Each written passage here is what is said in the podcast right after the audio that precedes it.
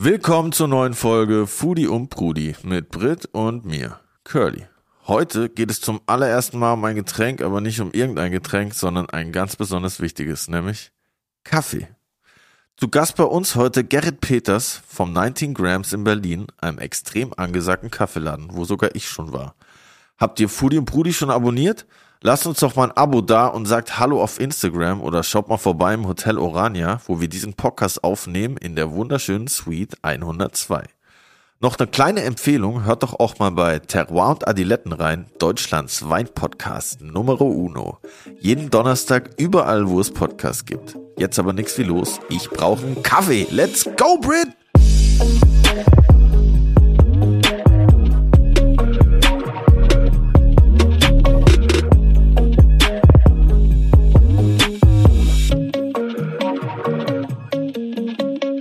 Hello, Curly. Hello again. Und ich sage einfach Hello again. Als wäre ich Howie. Aber Bist du nicht. bin ich leider nicht, nein. Ich kann es bestätigen. Aber Shoutout Howard Carpendale, du kannst auch gerne mal vorbeikommen. Ähm, hast du schon alle Gastgeschenke, die wir bekommen haben, wegschnabuliert? Also Nope. die, die man essen konnte. Ich gehe mal nicht davon aus, dass du die Birlo-Socken gegessen hast, aber die, die hast du heute an, sehe ich. Die, die Berlo-Socken sind die geilsten Socken, die ich jemals hatte, zumindest jetzt im Winter. Die sind so bequem, die passen wirklich perfekt und die leiern nicht aus. Kennst du das, wenn du so Socken hast? Oh oh, mega abtan. Das ist Ja. echt belastend. Und bei dir hast du schon alles weggefuttert. Fast. Bis auf den äh, Porzellanweinstöpsel. Aber den, den Porzellanweinstöpsel äh, Friedrich der Große, der steckt tatsächlich ab und zu bei mir auf Flaschen. Den habe ich an Silvester eingeweint, muss ich sagen. Also nochmal Shoutout. Und sieht, sieht nice aus. Also meine Der- Freundin war leicht, leicht beeindruckt nicht.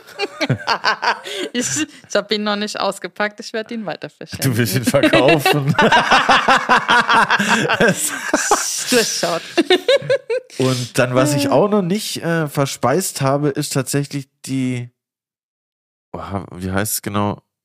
Krustentierbisk von Arne Anker. Aber das, das Jus, was uns Arne gegeben hat, das habe ich an Weihnachten mit einem Steak und einem Kartoffelauflauf gegessen. Das war krass. Das war krass. Habe ich ihm auch geschickt und er hat approved. Also das war krass. ich habe es ange, angerichtet und er hat approved. Nee, ich habe die vegane Jus tatsächlich noch nicht angerührt. Ich warte auf den Moment, äh, wo ich selbst vegane Spätzle mache, um die dazu zu essen. Geil. Aber ich muss sagen, ich bin eh äh, sehr happy, dass ich jetzt immer auf meine Anrichtkreationen tatsächlich des Öfteren Feedback von Sterneköchen bekomme. Finde ich ja mega geil. Halt. Ich habe letztens so Grilled Cheese Sandwiches gemacht und die so richtig krass angerichtet. Dann haben wir auch, ich will jetzt keine Namen sagen, aber mehrere Sterneköche geschrieben. Boah, sieht krass aus. Schon kurz überlegt, ob ich einen Grilled Cheese Laden aufmachen soll. Aber ja. Nee, was bei mir schon leer ist, sind die eingelegten Gurken von Maxi. Oh, Die fand ich ziemlich geil. ja, der Eierlikör, der hat auch Also, nicht lang gehalten. du hast den Eierlikör schon leer gemacht. Hä? Der hält doch nicht so lange, der wird doch schlecht. Den muss man ja wegmachen. Ah ja, wenn du meinst. ah, ja. Lieber zu schnell trinken, als dann einen schlechten Ja. Eierlikör. Nee, aber die eingelegten Gürkchen, ich bin ja echt Gurkenfan, ne? Da bin ich ja auch hier ganz richtig gelandet, so Nähe Spreewald. Aber so ein geröstetes Sauerteigbrot mit so einem veganen Zwiebelschmalz und die Gürkchen von der Maxi, War geil. geil. Und wie haben dir eigentlich die Galamatta-Oliven geschmeckt? In der weißen Schokolade, die uns Rittersport kredenzt hat. Also tatsächlich fand ich es ziemlich gut. Also die, da hätten noch ein paar mehr Olivchen reingekonnt. Da, die hätten noch ein bisschen mehr Olivenwumms vertragen, aber ansonsten fand ich die Kombi echt nice. Wie hat's Ich dir denn Ich fand es auch nice. Also, ich muss sagen, Oliven finde ich geil. Die Kombi war mir erst ein bisschen suspekt.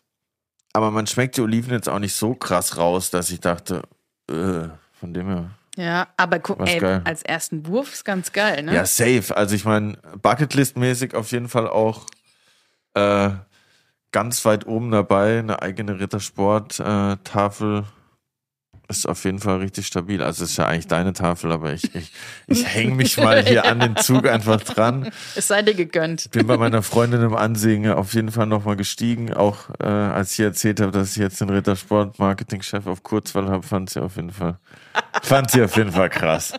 nice. Sehr cool. Ah ja, ich bin äh, gespannt, was äh, unser heutiger Gast so mitbringt. Ja, ich, ich, ich hoffe auf Kaffee. Wahrscheinlich. Könnten ein paar Kaffeebündchen sein. Und eigentlich hoffe ich auf so eine krasse Kaffeemaschine. das wäre geil. Also ich hoffe, es fährt mal so ein Laster hier gleich vor und, und hier wird so, ein, so eine riesen Palette ausgepackt mit so einer Gabelstapler. So eine crazy Kaffeemaschine. Nee, aber ich freue mich auf jeden Fall auf den Gast, weil heute Morgen dachte ich noch so, fuck, Kaffee. Was, was rede ich denn da?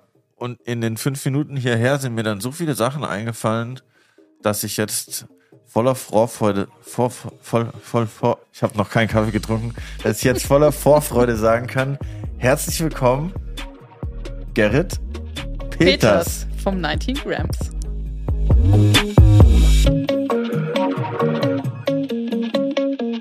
Herzlich willkommen, Gerrit Peters vom 19 Gramm aus Friedrichshain. Wir freuen uns riesig heute alles über das deutschen, der deutschen Lieblingsgetränk zu erfahren, denn Kaffee steht noch vor Wasser und Bier auf der äh, Lieblingsskala. Krass, ne? Vor hätte Wasser hätte ich gedacht, aber vor Bier hätte ich ehrlich gesagt nicht, nicht gedacht. In ich habe recherchiert. Schön, dass du da bist. Äh, danke, dass ich hier sein kann. Ich freue mich auf ein bisschen Geplaudere mit euch. Ja, voll, auf ganz entspannt heute. Ja, voll. Ähm, 19 Gramm. Warum 19 Gramm? Hieß nicht immer 19 Gramm. Gegründet ist die Firma exakt vor 20 Jahren. Wir haben also Jubiläum. Ah, Gratulation. Dankeschön. Damals noch als äh, Tres Cabezas. Drei Köpfe, spanischer Name, schwer auszusprechen, schwer zu assoziieren.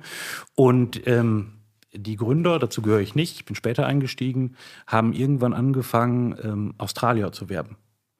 Und äh, unsere Company heute besteht eigentlich aus 70 Prozent Menschen, die aus Australien kommen. Und die hatten damals 19 Grams als Namen im Gepäck, weil 19 Grams zu der Zeit, als die die Company betreten haben, die Menge war, die man für einen doppelten Espresso braucht. Mhm.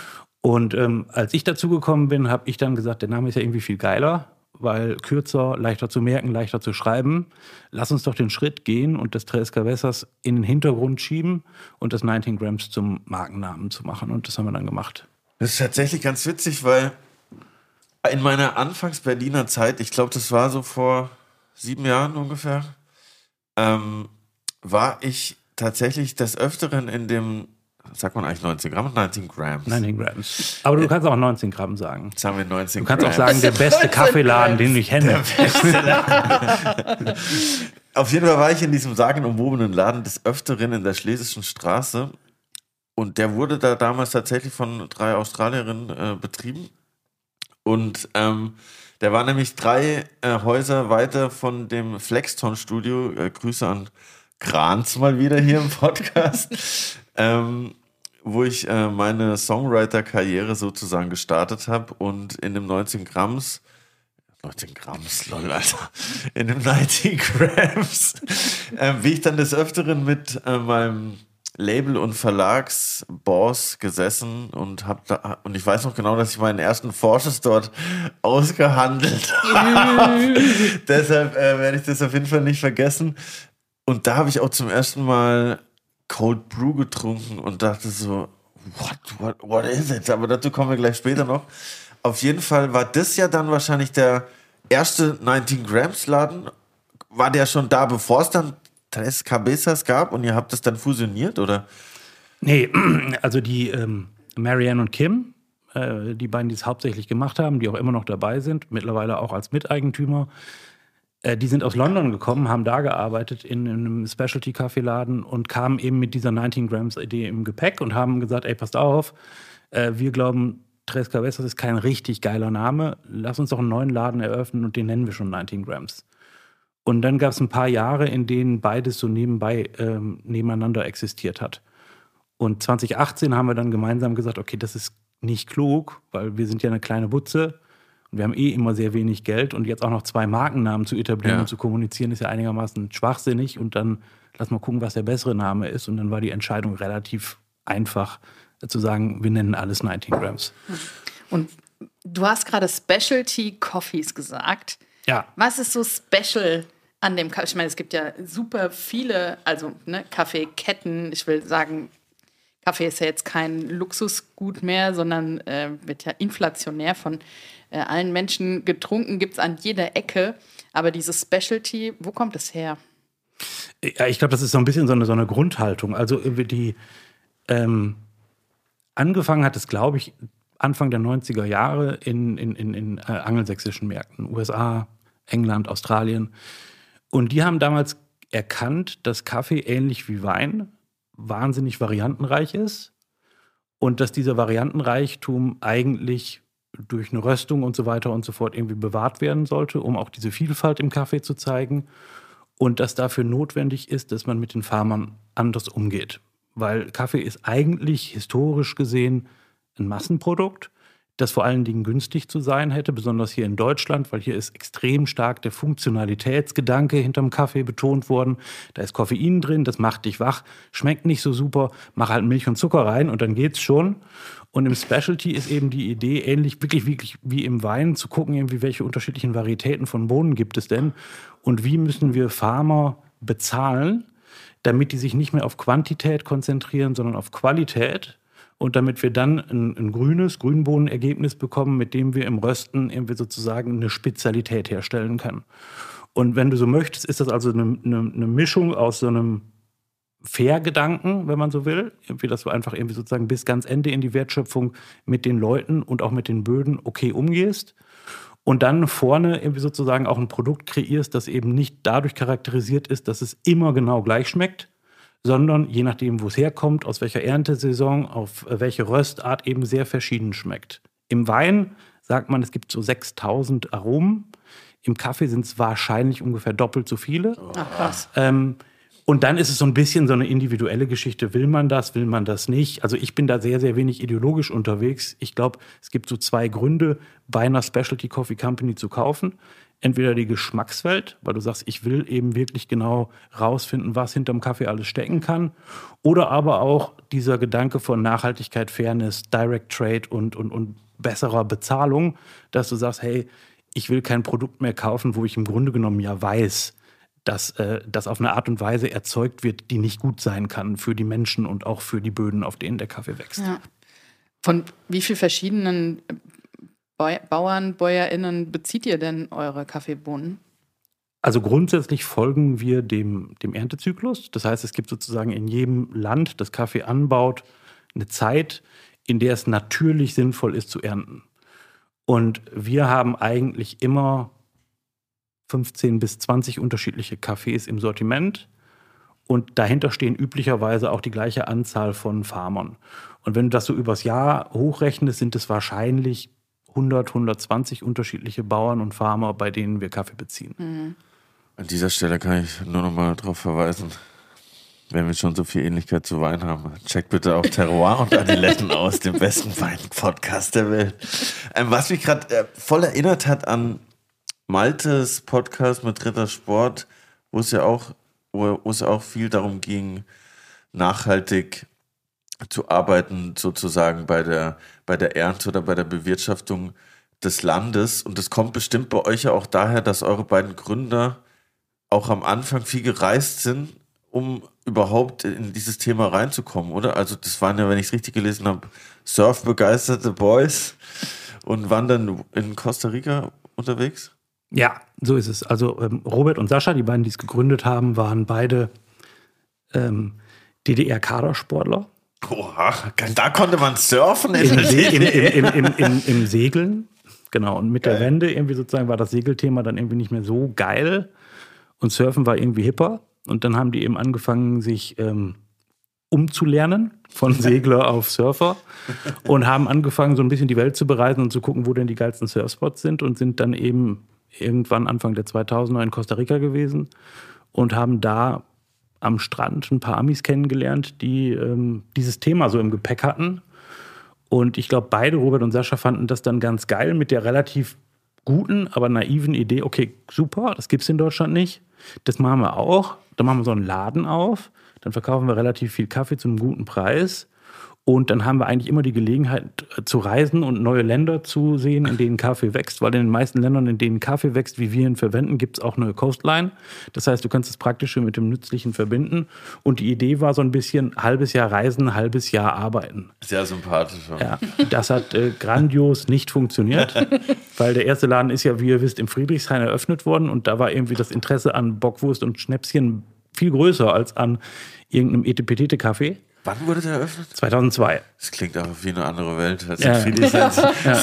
niemand für Kaffee oder für guten Kaffee interessiert. Äh, unvorstellbar, gerade jetzt, wenn man da rumläuft. Und ich glaube aber, dass das eigentlich super war, weil dadurch, dass das von Anfang an eigentlich ökonomisch mehr so ein Hobby als wirklich ein Beruf war, haben die sich halt wahnsinnig viel Zeit genommen, das zu verstehen. Und die haben es, Sascha besonders hat es auf die Spitze getrieben, indem er tatsächlich auch für ein paar Jahre nochmal nach Costa Rica gegangen ist und da eine Kaffeeplantage aufgebaut hat. Und zwar interessanterweise direkt neben dem Costa-Ricanischen Institut für alle Varietäten. Und dann ist er da nachts über den Zaun geklettert und hat irgendwie sozusagen kleine ähm, äh, Ableger aus den Pflanzen rausgenommen und hat geguckt, was kann ich denn selber anbauen. Und hat deswegen, glaube ich, so ein sehr, sehr tiefgreifendes Verständnis nicht nur fürs Produkt entwickelt, sondern auch für die Art und Weise, die du aufbringen musst, um ein gutes Produkt zu produzieren. Weil das ist eben nicht damit getan, dass du einfach irgendwas anpflanzt und dann irgendwie weggehst und sagst, irgendwie, jetzt gucken wir ein Jahr später, was daraus geworden ist, sondern das, das hat halt viel mit, mit Leidenschaft, Passion, Muße, Hingabe zu tun.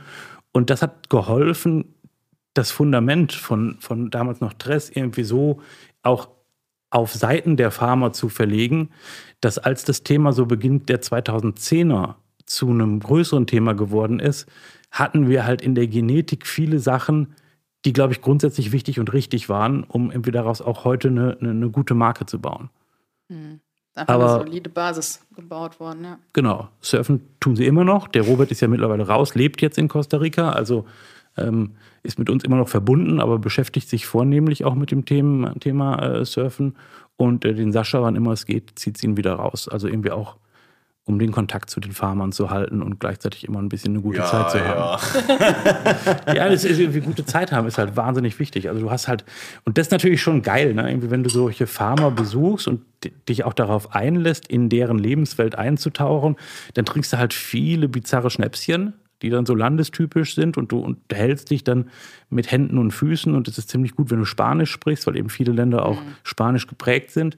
Ähm, aber es ist halt geil, ja. Also es ist halt irgendwie, du verstehst das halt. Es ist ähnlich wie zu einem einen Bauern als Freund zu haben und mal zu verstehen, was es eigentlich bedeutet, ein Schwein großziehen zu müssen. Ja. Ist halt eben nicht im Regal geboren. Und Kaffee auch nicht. Gott, das- aber so ein Espresso auf so einer Kaffeefarm in Costa Rica, der, der schallert bestimmt ordentlich rein. Aber das wird ja auch wie mit einem geilen Wein im Urlaub sein, ne? Wenn du da den Espresso vor Ort trinkst, schmeckt er Ja. nicht so, wie wenn du genau den gleichen Espresso hier zubereiten würdest. So. Aber mich würde mega interessieren, weil du auch sagtest, wie viel, wie aufwendig dieser Anbau ist. Ne? Ich glaube, die wenigsten, die täglich Kaffee konsumieren, wissen, wie Kaffee überhaupt aussieht, bevor er äh, als schwarze Bohne in der Tüte landet. Wie sieht der denn aus? Wie sieht der? Ich weiß es, aber vielleicht mag der Gerrit uns das verraten. Ja, ohne das jetzt mal zu kompliziert zu machen, grundsätzlich zwei Möglichkeiten. Robusta-Bohnen und Arabica-Bohnen. Robusta-Bohnen, wie der Name sagt, sind ziemlich robust.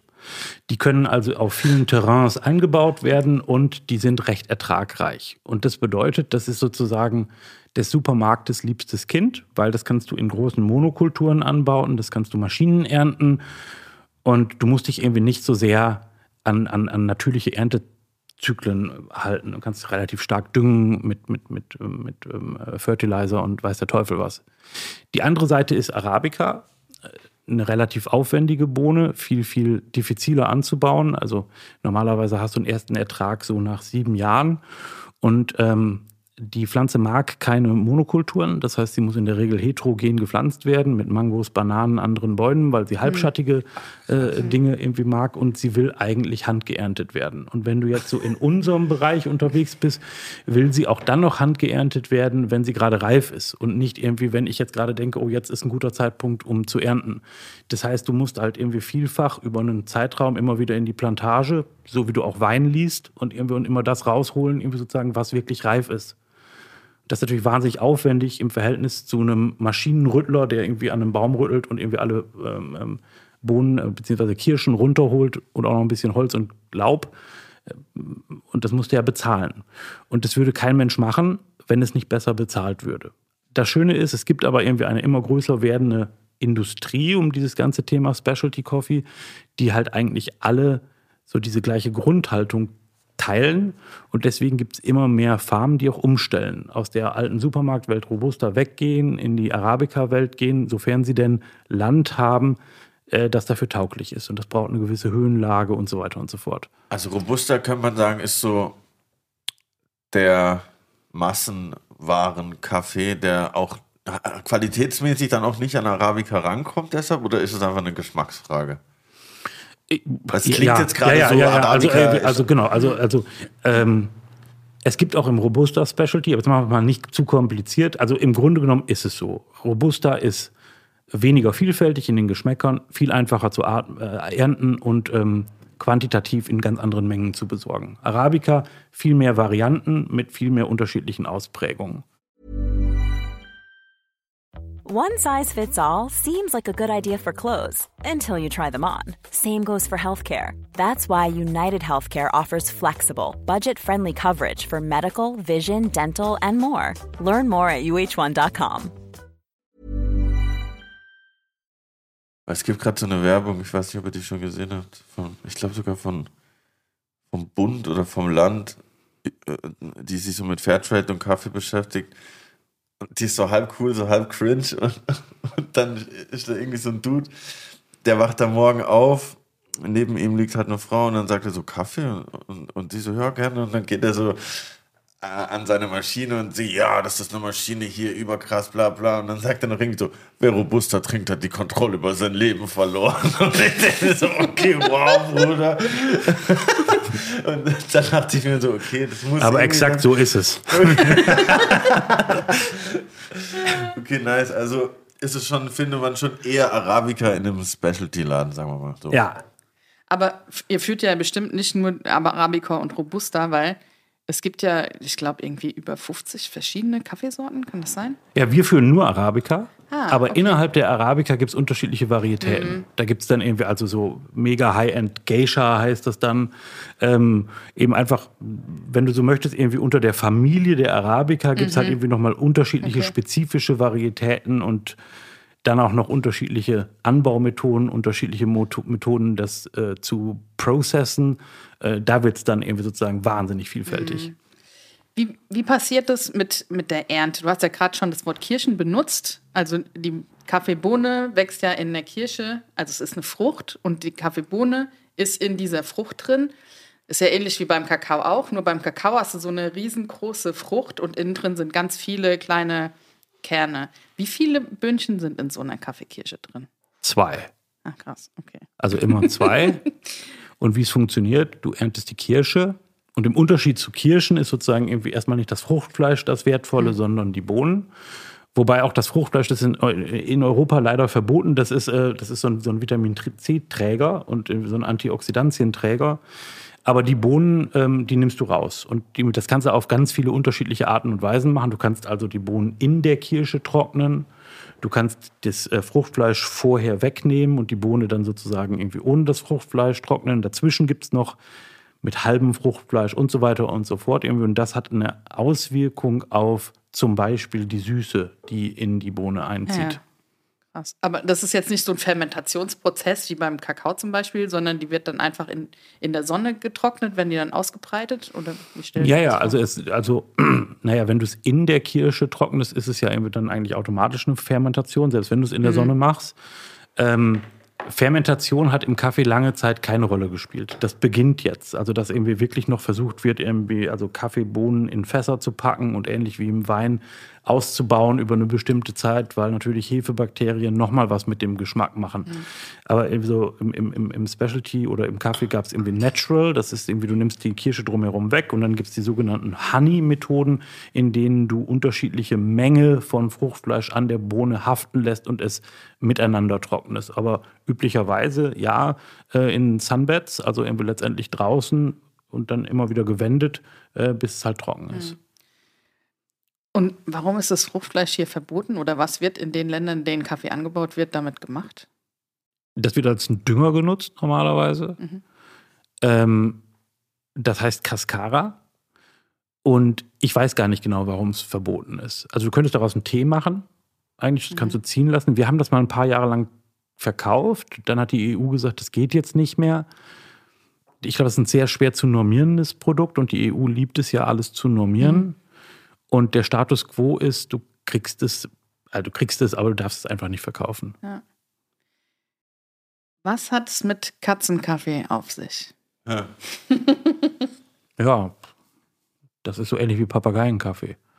Also es gibt halt Tiere, die Kaffee essen. Kaffeekirschen und dann durch die Fermentation im Darm kriegen die halt einen Koffeinkick und dann kacken die es wieder aus.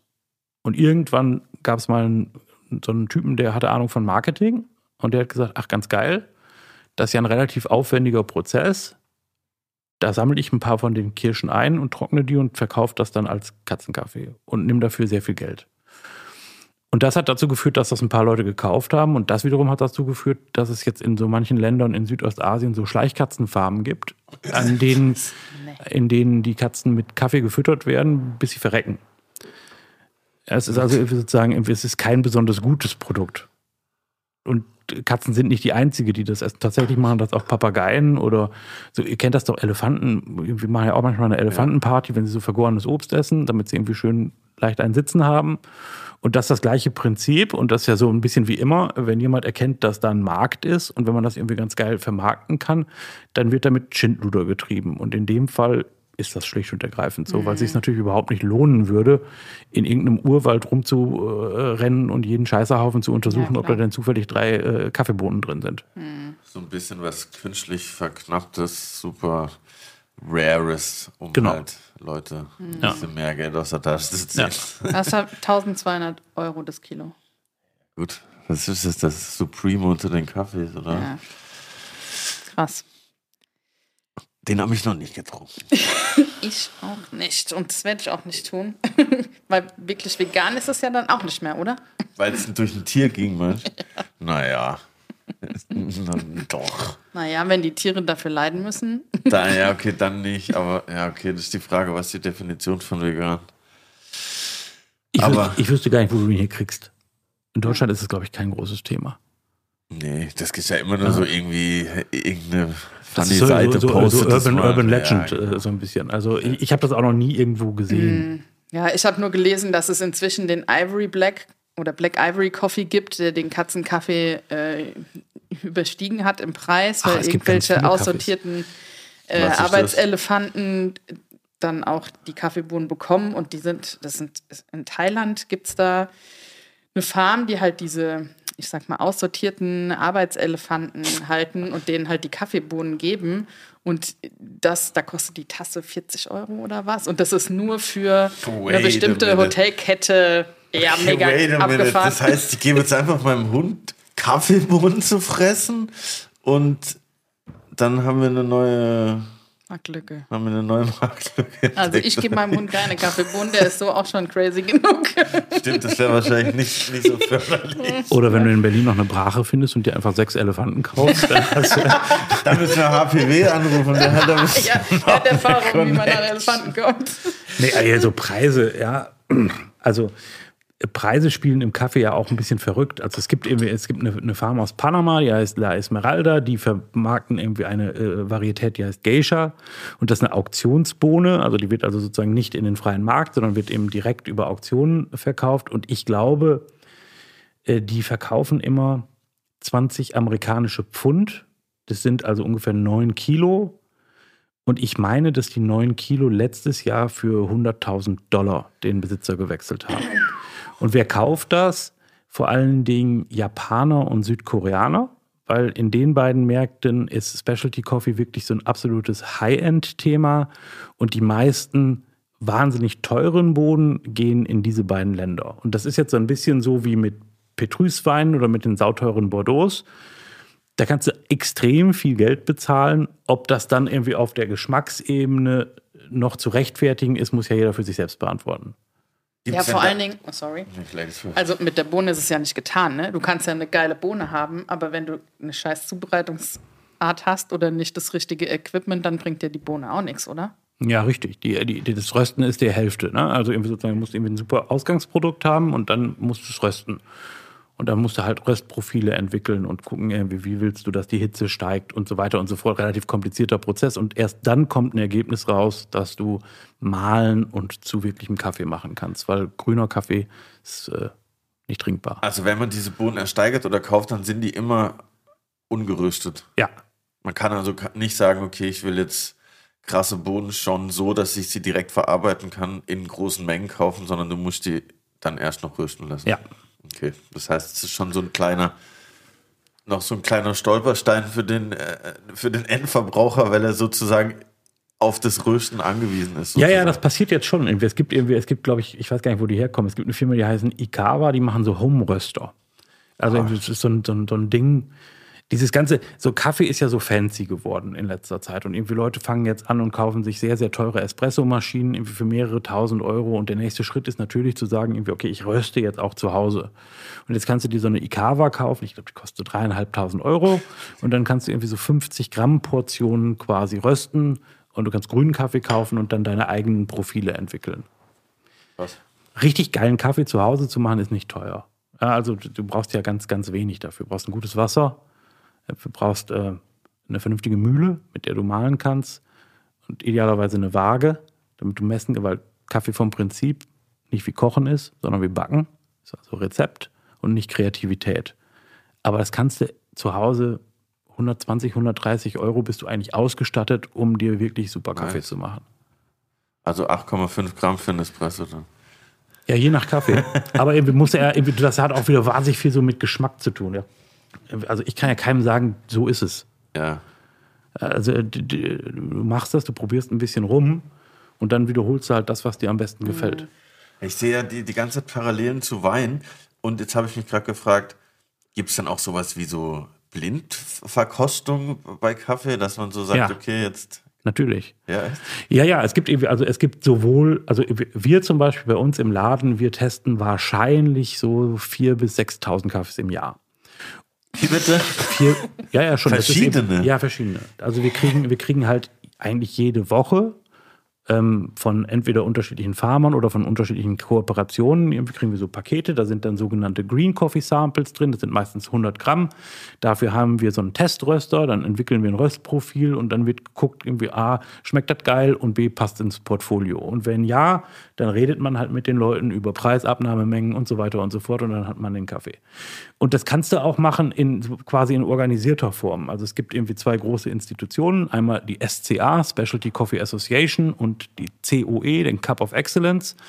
In denen kannst du ähm, Kaffees blind testen. Irgendwie im Cup of Excellence musst du dich qualifizieren, weil, also wir haben vier COE-Trainer bei uns in der Company. Wenn ein Farmer seinen Kaffee beim Cup of Excellence einreicht und dann diesen Wettbewerb gewinnt, kann er den Kaffee wahrscheinlich oder eigentlich mit Sicherheit danach für ein Vielfaches dessen verkaufen, was er vorher erzielt hat. Das heißt, das sind für die Farmer sind es geile Marketing-Tools, weil die haben ja alle kein Geld und auch jetzt irgendwie kein unmittelbares Verständnis von, wie bediene ich denn Social Media. Weil Kaffee, und ihr habt es ja eben gesagt, kommt ja bei mir immer als braune Bohne an. Ich habe ja keine Ahnung, wie der Prozess dahinter ist. Mhm. Und diese, diese Institutionen sind halt dazu da, den Farmern eine Bühne zu bieten. Und das ist ja auch so ein bisschen irgendwie so unser Ansinnen. Irgendwie deswegen, wir blenden ja nicht, wir schmeißen ja ganz viele Kaffees nicht zusammen, sondern wir sagen ja immer, das ist Single Origin, weil wir ja wollen, dass du weißt, woher kommt der Kaffee und wer ist der Mensch hinter dem Kaffee, der es angebaut hat. Und das ist dann sozusagen so ein bisschen wie so ein Sommelier, könnte man sagen. Genau so. ein Cup of Ja. Excellence Trainer. Es gibt sogar den Begriff Kaffeesommelier, Ah, nice. glaube ich. Ja. Und dieses Cup of Excellence ist so ein bisschen wie VDP, was dann sozusagen Ja. dir so, ein- so ein Qualitätssiegel gibt und so sagt, guck mal hier, du bist jetzt in der, in der Exzellenz angekommen. Kaffee hat das geklaut aus dem Wein. Also es gibt ein Kaffeescoring, das geht auch bis 100. Willi, ich muss Willi anrufen. Ja, das geht auch bis 100. Ja, witzigerweise mit dem Willi hängen wir irgendwie, also irgendwie, ich bin ja auch ab und zu in der Freundschaft. Ich wusste nicht, dass es der Willi ist.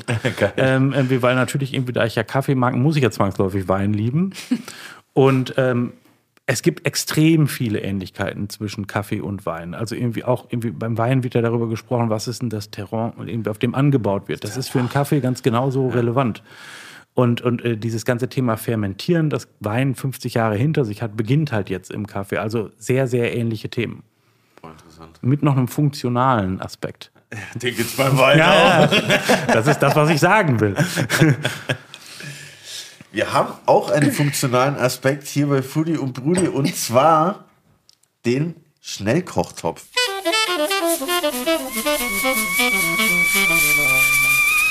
Schnellkochtopf. Wir haben zehn Entweder-Oder-Fragen für dich vorbereitet und freuen uns auf deine Antworten. Ja, Ladies first.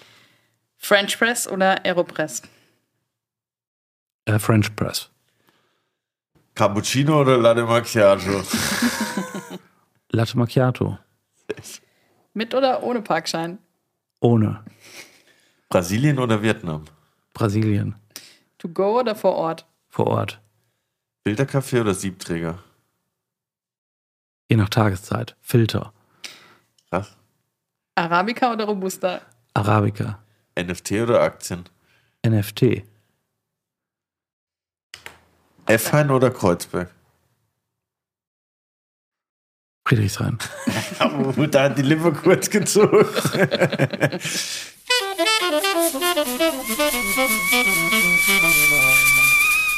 Ey, voll interessant fand ich, dass Vietnam auf Platz 2 der, also wenn äh, das Internet mich nicht angelogen hat, auf Platz 2 der größten Kaffeeanbaugebiete der Welt steht. Das hätte ich nie, hätte ich nie so verortet, muss ich sagen. Ich habe immer alles nach Südamerika geschoben. Klischee behaftet, wie ich bin. Ja. Vietnam hat keine Specialty-Tradition. Also sehr viel Robusta, sehr viel Supermarktkaffee, sehr viel sehr, sehr große Monokulturen Robusta. Aber rein mengenmäßig korrekt nach Brasilien Nummer zwei. Dann kommt Kolumbien. Und war das schon immer so? Da haben die sich irgendwann gedacht, hey, wir haben viel Platz für Monokulturen, let's go. Oder haben die auch so eine Kaffeetradition? Weil ich hätte das jetzt nie nichts mit Vietnam verbunden, sozusagen irgendwie. Ich habe ehrlich gesagt keine Ahnung. Äh, Aber was, was eine wahrscheinliche Erklärung ist, ist, dass in Vietnam ja auch sehr lang kommunistisch war. Ah, stimmt. Ja. Und viele, ähm, viele große Kaffeeländer haben ja aus Äthiopien gezogen. Und irgendwie, die waren ja auch so untereinander verbunden. Irgendwie die DDR irgendwie war äh, auch eine Zeit lang der größte Kaffeetrader weltweit, weil auch Kaffee, der in die westlichen Staaten gegangen ist, über die DDR gehandelt worden ist, weil es häufig Handelsembargos gab mit den kommunistischen Ländern. Also keiner wollte mit Vietnam direkt, aber deswegen hat die Vietnam, Vietnam in die DDR und die DDR hat dann beispielsweise nach Westdeutschland das war ja geliefert. immer ein Gut, was überall Nachfrage hatte, Ja. nehme ich an. Deshalb. Genau, und das war für die ähm, ein gutes Devisengeschäft. Krass, ja auch das, nach Erdöl das meistgehandelste Produkt weltweit. Ist das so? Ja, das wusste ich nicht. Ja. Ritt heute mit, mit den Facts. auf jeden Fall. Fact and Figure. Ja, ja, ja, das ist, ich dachte ja, ihr wollt was über, von mir von Kaffee, über Kaffee wissen. Ich lerne aber jetzt sehr viel von, ich lerne sehr viel von euch. You never know. Better be prepared. Ja, aber was, ich, ich wollte nur noch eine Sache fragen, Britt, und zwar Filterkaffee schien mir, damals war ich schon, also erstens mal war ich über die Antwort ein bisschen überrascht von dir gerade, aber ich habe damals, wo ich in einem 19 Grams stand, zum ersten Mal vor sieben Jahren schon so gedacht, hä, die verkaufen hier auch Filterkaffee und so crazy Filterkaffeemaschinen, die ich vorher noch nie gesehen habe, die aussahen wie in einem Labor und dieses Cold Brew, was ja auch auf Filterkaffee beruht, hat das so wieder so ein bisschen so eine Renaissance, weil früher so als Kind, wenn ich da an Kaffee gedacht habe, dachte ich halt an Melita Filterkaffee durch die durch den Filter durch aus der Werbung von daheim, weil damals hatte da zu Hause keiner eine eine Siebträgermaschine. Ja, das Prinzip ist immer noch das gleiche und im Milliliter ist ja nicht schlecht. Also so ein Filterpapier ist ja ganz geil. Also grundsätzlich, Espresso und Filter sind ja keine Frage von Bohne, sondern Frage von Zubereitung. Genau. Also Filter ist Extraktion, Espresso ist Druck, sozusagen durch Kaffee. Also Filter dauert in der Regel ein bisschen länger. Filter ist feiner. Also Espresso ist ja sehr komprimiert, irgendwie auf eine sehr kleine Menge, 25 Milliliter, Filter 150, 180 Milliliter. Das heißt, du hast mehr Flüssigkeit, um die gleiche Anzahl von Geschmacksnoten zu tragen und dadurch ist es ein bisschen differenzierter. Die Koffeinmenge ist gleich. Also irgendwie in einem Espresso oder in einem Filter ziemlich exakt die gleiche Menge von Koffein. Und dann ist die Frage so ein bisschen irgendwie, was magst du selbst, wenn du irgendwie also wenn du viel mit Milch trinkst, Cappuccino, Latte Macchiato, Flat White, ist natürlich immer, brauchst du einen Espresso, damit irgendwas noch durchkommt, weil Milch ja wahnsinnig viel vom Geschmack mhm. wegnimmt. Fett ist dann ja sozusagen, ist ja immer, je milchiger, desto weniger Kaffeegeschmack. Also Latte, hast du ja eben angesprochen, irgendwie ist ja sehr viel Milch bei sehr wenig Kaffee, ist halt ein sehr milchiges Getränk. Und im Filter brauchst du ja nichts. Also, weil du brauchst eigentlich keine Milch, du brauchst keinen Zucker, weil wenn du einen guten Filterkaffee hast, der bringt so viel natürliche Süße mit. Das Einzige, was du machen musst, ist, du musst dich halt dafür öffnen, das als Süße zu empfinden. Und wir sind halt alle so ein bisschen so ah, durch den einfachen, ja, wir sind halt einfach, das ist so, aber so, das ist so, weißt du, der Witz ist, es ist umgekehrt wie im Wein. Die meisten Menschen, die ich kenne, inklusive mir, testen sich ja von 15 bis irgendwann im Wein von süß oder von lieblich zu trocken. Und eigentlich irgendwie sozusagen wirst du im Geschmack tendenziell trockener und erkennst halt, dass auch im trockenen Wein es Süßen gibt. Ja, aber irgendwie, wenn du 16 bist, dann kaufst du halt Blanchet. Und ja, da ist irgendwie, genau, da, ist, muss halt irgendwie, da muss, muss halt viel Zucker drin sein, irgendwie, damit das einigermaßen schmeckt. Im Kaffee ist genau umgekehrt. Du fängst an, meistens mit brasilianischen Kaffees, die sind halt irgendwie sehr klassisch. Also das ist so dieses italienische Verständnis irgendwie eines Espresso, schmecken halt nach Schokolade, nach Kakao und so weiter und so fort. Und dann gehst du halt in die süße Richtung. Und dann endest du vielleicht irgendwann bei Kaffees aus Ruanda oder Äthiopien, die sehr hoch angebaut worden sind und die so im Geschmacksbild wahnsinnig blumig oder zitrisch oder sowas sind. Und äh, dann findest du das geil. Ach, verrückt. Siehst du, ich habe auch Fragenamnesie. Ich vergesse immer meine fünfte Frage seit kurzem. Metallfilter oder Papierfilter? Oh, mit was für Sachen kommst du ja, denn? Weil das ist ja auch gerade so in dieser Zero-Waste-Geschichte, ne, ja, ja. dass man sagt, okay, äh, es gibt ja Stofffilter und Papierfilter und diese Metallfilter, die wiederverwendbaren, hat das Einfluss auf für den Kaffee? Für eine Kaffeemaschine? Echt? Nee, für einen Filterkaffee, Ach wenn so. du halt... Also ehrlich gesagt weiß ich es nicht. Also ich bin... Ähm wenn mich jemand fragt, so Keramik oder Plastik, dann sage ich meistens Plastik, weil Keramik hat schlechte Wärmeleiteigenschaften. Plastik ist da besser. Und normalerweise, wenn du dir so einen Plastikfilter kaufst, dann hältst, der hält ja 50 Jahre. Du musst ja keinen neuen kaufen. Mhm. Ähm, ob, ich habe das noch nie getestet. Ich weiß es einfach nicht. Was war, kannst du mir nochmal erklären? Ich habe die Frage vorhin nicht gecheckt. French Press oder Aeropress? Was ist eine Aero? Ist das ein bisschen sexy oder? ja, Aeropress. Was macht man? Ich habe es nicht mit Luft oder um was geht's? Klär mich auf. Vakuum. Also im Grunde genommen ist so ein Zweikammersystem. Du hast irgendwie sozusagen in der Mitte ist Kaffee mit einem Filterpapier. Auf der einen Seite hast du heißes Wasser, auf der anderen Seite nichts. Dann ziehst du zwei Stempel quasi auseinander und durch den ah. osmotischen Druck diffundiert das Wasser durch den Kaffee und den Filter und kommt auf der anderen Seite als Kaffee an. Ja, eine French Press ist dieses klassische Stempelkanne. Ja. Und ähm, wie kommt denn eigentlich, wo war denn Kaffee zuerst? Ich habe gehört, Brit hat da auch was im Internet gefunden. Brit, los geht's. Wie Kaffee denn überhaupt auf die Welt Jetzt kam. nicht als die Streberin hier. das ist mir aber schon sehr wichtig. Ja, Ehre wem Ehre gebührt. Ich habe äh, gelesen, dass Kaffee im 6. Jahrhundert schon entdeckt wurde, und zwar von einem Ziegenhirt. Also ich weiß nicht, ob es eine Legende ist oder ich glaube, das weiß niemand oder ob es wirklich wahr ist, aber ich fand die Story ziemlich cool, okay, das dass war's. der beobachtet hat. Und hier nee, setze ich Ziegen als direkter Nachfahre dieses Ziegen 1500 Jahre später. Ja, es stimmt. Und sagt dir, ja, so ist es. In den Familienannalen ist es exakt so niedergeschrieben. Und wir tragen alle großflächige Tattoos, auf denen das irgendwie sozusagen nochmal verifiziert wird. Ich glaube, weißt du, das ist so, woher kommt Kaffee? Ich glaube, kein Mensch weiß es, ist halt schwer nachzuvollziehen. In der Tendenz kommt es schon aus Äthiopien. Und ähm, der sozusagen der erste äh, Feldzug des Kaffees ist in so in die arabische Welt gegangen. Ähm, also tatsächlich, glaube ich, mit nomadischen Völkern, die halt einfach Kaffeebohnen in eine Pfanne gemacht haben und dann rausgefunden haben, ah geil, ich bleibe ja wach, wenn ich davon ein bisschen was trinke.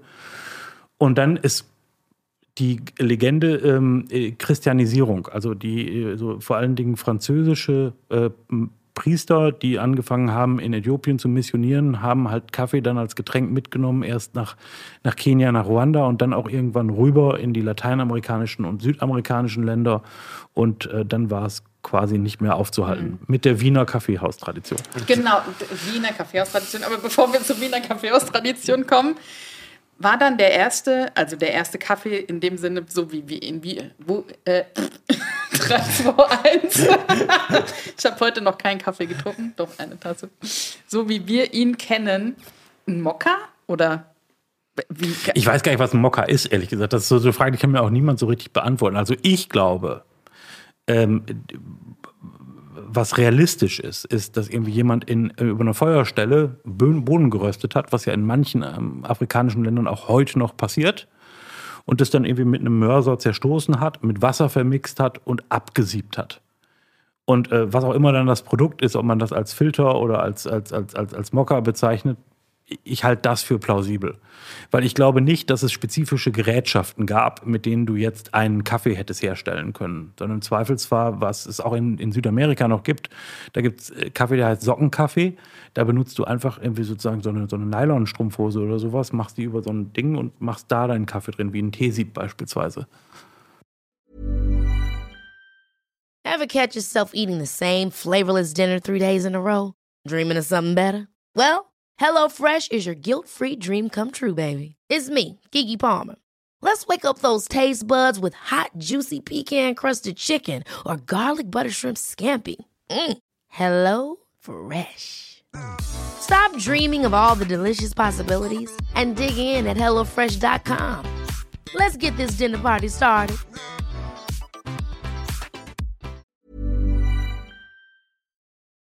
Ich Mokka ist doch das das, was auch im Sand so warm gemacht wird und so, oder? Diese arabisch-türkische halt ultra starker Kaffee. Variante, die auch ungesiebt ist, oder? Also hier in, um die Ecke äh, gibt es ein türkisches Café, wo ich öfter mal frühstücken gehe. Wenn du da Mokka bestellst, dann, die haben dann extra so eine Mokka-Maschine im ja. Laden, wo dann dieser Sand auch wirklich drin ist, wo die dann ähm, die Kanne reinstellen. Ich nehme mal an, es kommt aus der Wüste, würde ich jetzt behaupten. Und die bauen diese Wüste danach in diesem Gerät. Und dann äh, schwenken die da diese Kanne, bis die halt anfängt zu kochen. Und der wird ja auch nicht abgesiebt. Das heißt, wenn du den trinkst, hast du ja immer noch so einen, so einen sämigen äh, äh, Konsistenz irgendwie am Mund und, und, am Boden von der Tasse sammelt sich dann auch noch so der mhm. Kaffeesatz so ein bisschen. Und der ist tatsächlich richtig stark, aber es ist irgendwie das gleiche, aber irgendwie auch irgendwie anders, wie wenn ich jetzt einen Espresso bestelle, weil das hat schon irgendwie auch einen anderen, anderen Geschmack. Ja, ja, ich glaube, irgendwie der Unterschied ist ja schon irgendwie, ist Kaffeepulver dabei oder nicht. Also irgendwie so beim ja. Espresso schiebst du halt irgendwie durch Kaffeepulver, aber rauskommt alles ohne. Genau, mhm. Exakt. Und dann irgendwie so, auch in Vietnam gibt es ja auch Vietnamese Coffee. Das ist halt auch so ultra stark, das ist eigentlich ungenießbar und deswegen kippen die halt relativ viel Dosenmilch da rein, ganz genau. Ja. Und das wird dann so super, auch noch mit Zucker irgendwie so super süß gemacht. Das gibt es ja in den Bubble Tea Läden manchmal. Ja, so, ja, damit du halt acht Tage wach bist. Ja. Das sieht doch total cool aus. In, in Mainz bei den bei meinem Lieblingsvietnamesen Anuban, die haben das auch. Da sitzt oben drauf so ein, so ein kleines Sieb und da läuft dann der Kaffee runter ja. in die Tasse, wo schon die Kondensmilch ja. drin ist. Milchmädchen. Hm. Hm. ja. Beste Leben. Ja. Ähm, das Thema Koffein, wenn jemand koffeinfreien Kaffee äh, möchte, dann wird das ja oft so belächelt. Zu Recht oder nicht? Ja. Also koffeinfreier Kaffee ist ja so ein bisschen so die Leberwurst unter den Kaffees. Ja, also du, du hast irgendwie, also die meisten koffeinfreien Kaffees sind Reste. Also alles, was du nicht koffeiniert verkaufen kannst, das nimmst du und entkoffeinierst das. Also entkoffeinieren ist ja sozusagen kein natürliches Vorkommen, sondern es ist immer ein Prozess, der danach liegt. Meistens ein chemischer Prozess. Es gibt eine einzige Variante oder eine von wenigen Varianten, die sind Koffein reduziert. Das sind so Laurinia heißt das. Da hast du also sehr viel weniger Koffein drin. Ähm, aber du, aus meiner Sicht, wenn du sagst, Kaffee ist für mich so ein Geschmackserlebnis, dann warum nicht entkoffeiniert? Du musst halt nur gucken, irgendwie, woher kriegst du deinen entkoffinierten Kaffee. Also bei uns beispielsweise, wir machen einen, ähm, und da würde ich eben nicht sagen, dass das eine Leberwurst ist, weil wir ihn eben spezifisch dafür machen. Das ist dann lecker. Und wenn du sagst, irgendwie Kaffee schmeckt mir, aber irgendwann schlägt mir das Koffein auf den Magen oder sonst wohin, dann trinkst du halt entkoffeiniert. Die Calf. Decaf. Aber wie, wie geht das Koffein aus der Kaffeebohne? wäscht das raus vom Prinzip. Also irgendwie du- da gibt es unterschiedliche Prozesse. Also es gibt irgendwie sehr, sehr, sehr, sehr schwierig, schwierig zu handelnde Chemikalien, die auch sehr giftig sind. Mit denen machst du das. Da gibt es große, große Firmen, die das machen. Dann gibt es einen Prozess, der heißt Sugar Cane. Da legst du Kaffee quasi mit Zuckerrohr in ein Becken und der Zucker irgendwie hat die Eigenschaft, dass er Koffein bindet. Und das ist also sozusagen ökologisch sinnvoller. Also viele Prozesse. Ähm, wir machen ausschließlich solche, in denen keine Chemikalien vorkommen. Mich hat total überrascht, dass du gesagt hast, in einem kleinen Espresso ist genauso viel Koffein wie in der Tasse Kaffee. Ja. Weil ich dachte immer, Espresso hat weniger Koffein wie Kaffee, aber vielleicht kommt es daher, weil es einfach eine kleinere Menge ist. Und ich dachte auch, dass durch das Rösten sich das Koffein verringert in der Bohne. Also je länger du röstest, desto weniger Koffein. Ehrlich gesagt weiß ich nicht. Also ob du, ob du, ob du quasi koffeinfrei rösten kannst, ich glaube aber nicht. Also Koffein ist eine relativ konstante ähm, ähm, Form im Kaffee. Und da ihr euch da ja uneinig seid, irgendwie wollt ihr es vielleicht erst miteinander. Äh, Nee, äh, wir müssen also, uns nicht immer einig Äh, sein. nee, ähm, nee, nee, also die, die Koffeinmenge ist eigentlich gleich. Irgendwie, Es kommt ja irgendwie sozusagen im Grün ist das Koffein schon drin. Es wird also nicht aktiviert durchs Rösten. Dann ist eben nur noch sozusagen ein Filter. In der Tendenz wird ein bisschen leichter geröstet als Espresso. Und du extrahierst aber ja danach eigentlich die gleiche Menge, nur in einer unterschiedlichen Zeit und einer unterschiedlichen Methodik. Und das Koffein läuft halt entweder in deinen Filterkaffee oder in den Espresso. Ah, okay. Ich dachte halt safe 1000 Prozent, dass da in einem Espresso viel mehr Koffein ist wie in einem Filterkaffee. Das denken die meisten Leute. Weil das so konzentriert ist irgendwie. Was ich mich äh, gefragt habe, wie teuer ist denn so eine krasse Kaffeemaschine, die so geil aussieht und in den ganzen Läden steht und so groß ist wie dieser Tisch und wahrscheinlich so, wie schwer wie ein Auto. Ja, wie so ein Kleinwagen halt auch. ja. Ja, ja, also eben, das ist so, du willst ja, du willst ja Konsistenz. Äh, Also wenn du irgendwie sozusagen einen Kaffeeladen hast und sagst, Kaffee ist so mein Ding und ich möchte ganz gerne, dass das immer gleich schmeckt, dann brauchst du schon einiges an Equipment. Und so der, der Platzhirsch ist halt Lamazocco. Das ist ja auch so Ja. die fancy Maschine, die man halt in den meisten Läden sieht. Und die, die Lamazoccos für ein Hausgebrauch, die fangen so bei 4000 Euro an und dann geht das irgendwie eigentlich rauf bis in, in wirklich 17, 18, 19, 20.000 Euro, je nachdem, was du für Gimmicks dir sozusagen irgendwie noch an die Maschine ranbauen kannst. Und dann gibt es aber auch über Lamazocco, rein preislich gesehen, noch einen Typen, der heißt Kies van der Westen. Ähm, das war mal ein Designer von Lamazocco und der macht noch mal teurere Maschinen. Die Frage ist aber sozusagen, was brauchst du denn? Und wenn das eine Frage ist, die ähm, für zu Hause gestellt wird, dann ist so eine Maschine für 5.000, 6.000 Euro nicht zwangsläufig sinnvoll, weil die funktionieren natürlich auch nur, wenn eine bestimmte Anzahl von Espressi da durchlaufen. Und der Aufwand, die Maschine A sauber zu halten und immer zu kalibrieren, der ist so hoch, dass ich mir schwer vorstellen kann, dass jemand irgendwie alleine so viel Kaffee trinkt, dass sich so eine Maschine lohnen würde. Es sei denn, man nutzt das so, um zu sagen, guck mal, was ich für eine geile Kaffeemaschine habe. Ja, ja, ich habe letztens auch äh, das, ähm, auf Netflix gibt es diese Serie über dieses, wo diesen äh, Google Earth Dudes dieser Code geklaut wird von irgendwelchen Ami-Dudes. Also es gibt so Deutsche, die haben irgendwie Google Earth schon vor 30.000 Jahren erfunden gehabt und dann hat Google gesagt, ah geil, und hat es ihn geklaut und da geht es auch darum, so als die dann so richtig Startup-Money hatten, das erste, was sie gemacht haben, ist sich so ein geilen Kaffee, super Maschine zu kaufen fürs Büro. Und wenn du dann reingekommen stand da so diese Maschine und alles um diese Maschine. Oh, ist ein Espresso, ich mach dir einen. Ja, So kann ich mir das auch gut vorstellen, aber für zu Hause wäre das für mich nichts. Ich habe schon geschafft, drei Vollautomaten verschimmeln zu lassen innerlich. Deshalb wäre das Ja, es ist, muss halt irgendwie sauber, sauber, sauber muss es sein. Irgendwie, also bei uns, das ist so ein bisschen irgendwie schon so sehr pedantisch. Also wir reinigen halt diese Maschinen irgendwie jeden Morgen einmal, bevor sie in Betrieb gehen und jeden Abend. Und eigentlich müsstest du das auch zu Hause machen. Gerade weil hier in Berlin zum Beispiel das Wasser ist halt ja wahnsinnig kalkhaltig. Ja, ja. Und du irgendwie, so eine. Maschine von innen ist halt irgendwie auch schnell kaputt. Ja. Das ist natürlich schwierig. Aber am Ende ist es, glaube ich, auch, sind es verschiedene Komponenten. Das haben wir eben auch schon gesagt. Ne? Das kannst dir das teuerste Zeug kaufen, wenn du eine billige Bohne reinschmeißt, dann kommt halt auch nichts Geiles bei rum. Und Ja. wenn andersrum genauso.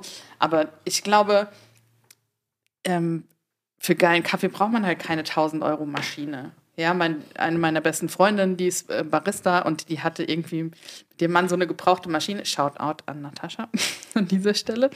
Ähm, die hat einfach den allergeilsten Kaffee in der ganzen Stadt gemacht. Der hat selbst geiler geschmeckt als der Laden, in dem sie arbeitet, weil das einfach so alles zusammengepasst hat. Ne? Auch wie die Milch dann aufgeschäumt wurde und das war einfach alles, hat alles gepasst. Und das war, wie gesagt, eine gebrauchte Maschine mit einer geilen Bohne. Und wenn dann, wenn die gut eingestellt ist, dann kann man das auch so machen. Also ich muss sagen, ich habe meine besten Cappuccinos, Latte Macchiatos immer mit dieser, ich weiß gar nicht, wie, wie es heißt, mit dieser Kanne, die man auf den Herd stellt. Ja, ein Mokka, so, eine, Mit so, ein einem Mokka-Ding. Also gemacht. Bialetti. Genau, Ja. mit der Violetti. Davon habe ich aber auch schon geschafft, drei Stück zu zer- zerstören, weil ich sie auf dem Herd vergessen Ja. habe. Aber das ist ja Einfach dann nicht so schlimm. Das ist ja dann irgendwie so, also kannst du ja dann für 14,95 Euro nachkaufen. Genau, also das ja, ist ja, safe. ja. Aber da kann man irgendwie nicht wirklich was falsch machen. So, da kam irgendwie immer ein gutes Ergebnis bei mir rum. Ja. Aber was, wenn jetzt jemand hier den Podcast hört und sagt, ich möchte auch zu Hause mal richtig geilen Kaffee trinken, was brauche ich wirklich, um guten Kaffee zu trinken? Du hast gerade gesagt, mehr als 100, 145 Euro muss ich irgendwie nicht investieren. Was stelle ich mir zu Hause hin, wenn ich einen geilen Kaffee machen möchte? ein Britta Wasserfilter. Dann Oh, irgendwie, ja. dann die, äh, das war jetzt äh, Werbung, ich hoffe, Britta zahlt dafür. Ja, ich Nachhinein. hoffe auch. Let's Oder ein, go. oder ein Wasserfilter einer beliebigen anderen Marke, die ähnliche Produkte herstellt wie die Firma Britta.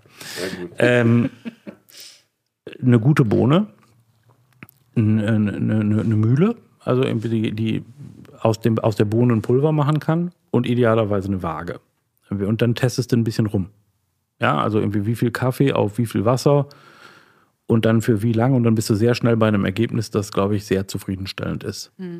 Und das ist also eine Mühle, weiß ich nicht, also Einsteigermodell 40, 45, 50 Euro, findest du was, was Handmühle. genau, was, ähm, was okay ist. Also ich würde irgendwie gucken, dass du jetzt so keine Schlagmühle, gibt es auch irgendwie so für, für, für 12,95 Euro, dass da wird so die Bohne so zertrümmert. Du musst halt schon eine finden, wo zwei Scheiben, das Keramik oder Metall, gegeneinander reiben, dass du tatsächlich malst und nicht trümmerst. Aber das ist nicht teuer. Oder ich sag, hey Siri, fahr mich zu 19 Grams. ich habe mich gefragt, wann habt ihr denn so gemerkt, oha, die Leute wollen auch Hafermilch in, in ihrem Kaffee drin haben? Oder war das schon am Anfang, von Anfang an so? Oder kam irgendwann so die Nachfrage dahin? Ich kann mich nicht mal erinnern, ob vor sieben Jahren in Berlin auch schon Leute Hafermilch getrunken haben, aber ich denke ja. Das weiß ich auch nicht. Also vor sieben Jahren irgendwie war ich ja noch gar nicht dabei. Ich komme ja eigentlich aus einer ganz anderen Richtung. Ich habe ja mal eine Zeit lang in der Formel 1 rumgewurstelt. Ähm, Was? Da kommen wir gleich äh, aber aber ähm, äh, realistisch betrachtet äh, würde ich sagen, Oatly hat da einen Monsterjob gemacht. Weil sie halt eine Nachfrage erzeugt haben, die mittlerweile ähnlich wie bei Tesa, die Leute fragen ja nicht mehr nach Hafermilch, sondern sie fragen nach Oatly. Das heißt, die haben es geschafft, irgendwie ein Produkt zum Gattungsnamen zu machen. Und wenn ich mir sozusagen irgendwie so den Verlauf angucke von irgendwie wie viele Leute wollen Kaffee mit Milch, dann gab es eine Phase, in der das ganze Thema laktosefrei irgendwie ein Riesenthema war. Das ist jetzt einfach untergegangen, weil ja Hafermilch zwangsläufig laktosefrei ist. Und mittlerweile ist es so ein Brand-Thema. Also irgendwie die, die, die, die, die Quote von Kaffees, die wir verkaufen mit Hafermilch, wird immer höher. Und die häufigste Nachfrage ist keine nach Hafermilch, sondern nach der Produktmarke. Und ich glaube, die machen einfach auch wirklich einen ganz geilen Job, Marketing, kommunikationsmäßig. Das ist so irgendwie, du willst da irgendwie Teil sein, weil das ist ja auch ökologisch besser und irgendwie und äh, ja und und ähm, sobald du auch, sobald du irgendwie mal genau, sobald du mal über die Geschmacksgrenze drüber bist. Also ich hatte das auch. Ich trinke mittlerweile auch irgendwie Kaffee mit Hafermilch und am Anfang habe ich gedacht, pfui Teufel. Und mittlerweile bin ich aber so konditioniert, dass ich denke, ach, ist ja viel geiler als mit Kuhmilch. Ähm, Und das ist ein guter Job. Also ich glaube, vor sieben Jahren gab es da noch relativ wenig und mittlerweile gibt es relativ viel. Und was ja jetzt anfängt, ist, dass irgendwie Leute auch sagen, naja, Hafermilch ist ja nicht so geil. Viel besser wäre eigentlich aus Erbsen, weil viel geringerer CO2-Fußabdruck. Ähm, und da gibt es jetzt wieder neue Marken. Also irgendwie aus dem Oatly-Management hat sich jetzt wieder so ein Team rausgegründet. Die haben eine Firma gegründet, heißt Sprout. Und Sprout macht eben irgendwie mit Erbsenproteinen das. Krass. Also du, das heißt, du, du hast früher normale Milch getrunken auch? Also ich habe ja ähm, nach meinem Frankreich-Aufenthalt, ich war Ach, 2000 stimmt, ja. ja das als Frankreich, ja, Paris. ich vergaß. und hab, also das ist meine Theorie, ich habe so viel Käse und Milchkaffee konsumiert, dass ich danach keine Milchprodukte mehr vertragen habe. Ja. Ähm, und seitdem trinke ich äh, keine Kuhmilch mehr. Ja. So, und ähm, als das Ganze anfing, die ersten Produkte aus Soja, das konnte man, also das war ja einfach super ekelhaft, das muss man mal sagen. das konnte ja keiner trinken ja. oder halt auch essen, auch die Soja-Joghurt-Geschichte. Ähm, Deswegen äh, habe ich ganz lange, ähm, als die Sojamilch besser wurde, Sojamilch einfach getrunken und bin jetzt auch krass auf äh, Hafermilch konditioniert. Und ich finde auch, dass die Oatly Barista einfach die beste Hafermilch ist. Also ich habe schon alles ausprobiert, was da auf dem Markt gibt. Und ich denke auch, dass ich mich noch an den Erbsengeschmack gewöhnen werde. Es gibt ja auch andere Produkte, aber das ja. sagt mir geschmacklich überhaupt nicht zu. Aber ich denke, da, der Mensch ist ein Gewohnheitstier und auch daran werden wir uns gewöhnen. Aber momentan ist Oatly Barista auch wirklich äh, unbezahlte Werbung das Beste, was man in seinem sagen, Kaffee machen kann. Noch einmal und ich muss sofort bei Oatly anrufen und ihm mein PayPal geben. ähm, bevor wir jetzt hier zu unserer nächsten Kategorie kommen, wollte ich mal fragen, was hast du denn in der Formel 1 gemacht? Ja, ich bin ja so ein bisschen zum Kaffee gekommen, wie die ähm, sprichwörtliche Jungfrau zum Kind. Also ich habe eigentlich, also ich habe studiert Philosophie in, in München und war dann irgendwann fertig und dann muss ich eine Entscheidung treffen, ob ich mir vorstellen kann, mein Leben in einem Taxi zu verbringen oder nicht. Weil das ist ja so der Regelberuf eines Philosophen, um dann irgendwie Gästen zu erzählen, wie die Welt funktioniert. und dann hatte ich aber einen Freund, der hat bei BMW gearbeitet als Werkstudent und der wollte da weg und dessen Job habe ich übernommen und dann haben die mich irgendwann eingestellt und mein damaliger Chef hat auch tatsächlich zu mir gesagt, dass es für so einen Großkonzern wie BMW ab und zu gut ist, jemanden einzustellen, der nicht BWL studiert hat, sondern so ein bisschen aus einer anderen Sichtweise auf Dinge guckt.